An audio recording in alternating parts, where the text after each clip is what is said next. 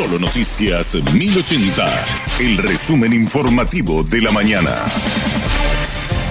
Hola, soy Susana Arevalo y este es el resumen informativo de la mañana. Encuentran armas ocultas en un campamento en Puenteciño, departamento de Concepción. El procedimiento, encabezado por el fiscal Joel Díaz, fue realizado por agentes antinarcóticos de la Policía Nacional. Se presume que las armas pertenecían a los agentes policiales asesinados por presuntos narcotraficantes en abril de este año.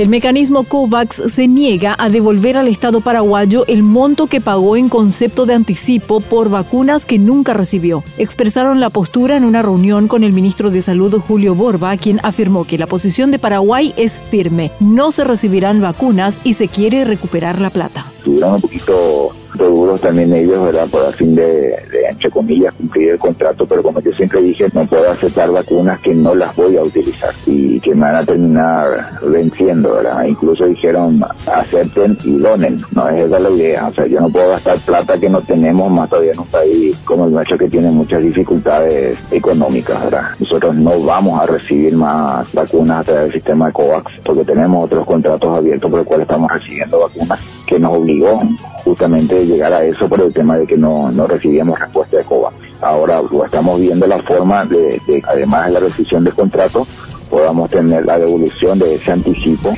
El ministro de Salud descartó su candidatura al Senado por el movimiento Fuerza Republicana. Julio Borba reconoció que tiene interés en trabajar por políticas que beneficien a la salud pública desde el Senado, pero admitió que carece de un equipo político que pueda respaldar su candidatura.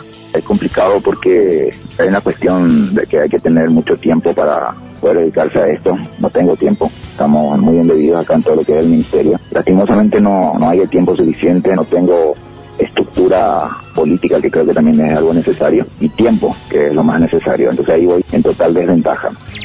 Del ámbito internacional aseguran que el presidente ruso recibió asistencia médica urgente esta semana. Según los datos filtrados, Vladimir Putin empezó a sentirse mal a comienzos de la semana mientras hablaba con sus jefes militares. La información fue publicada por el periódico británico The Sun, que cita fuentes del Kremlin. Su fuerte malestar incluyó debilidad y mareos al levantarse de la mesa tras una reunión virtual que duró 90 minutos, cita el medio de comunicación. Sus médicos le ordenaron que no haga ninguna aparición pública prolongada.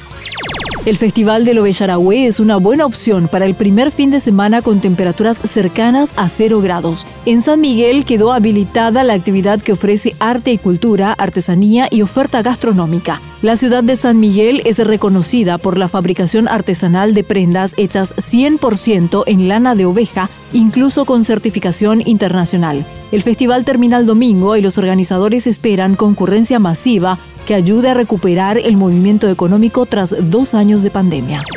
Este fue el resumen informativo de la mañana. Que tengas muy buen resto de jornada y buen fin de semana.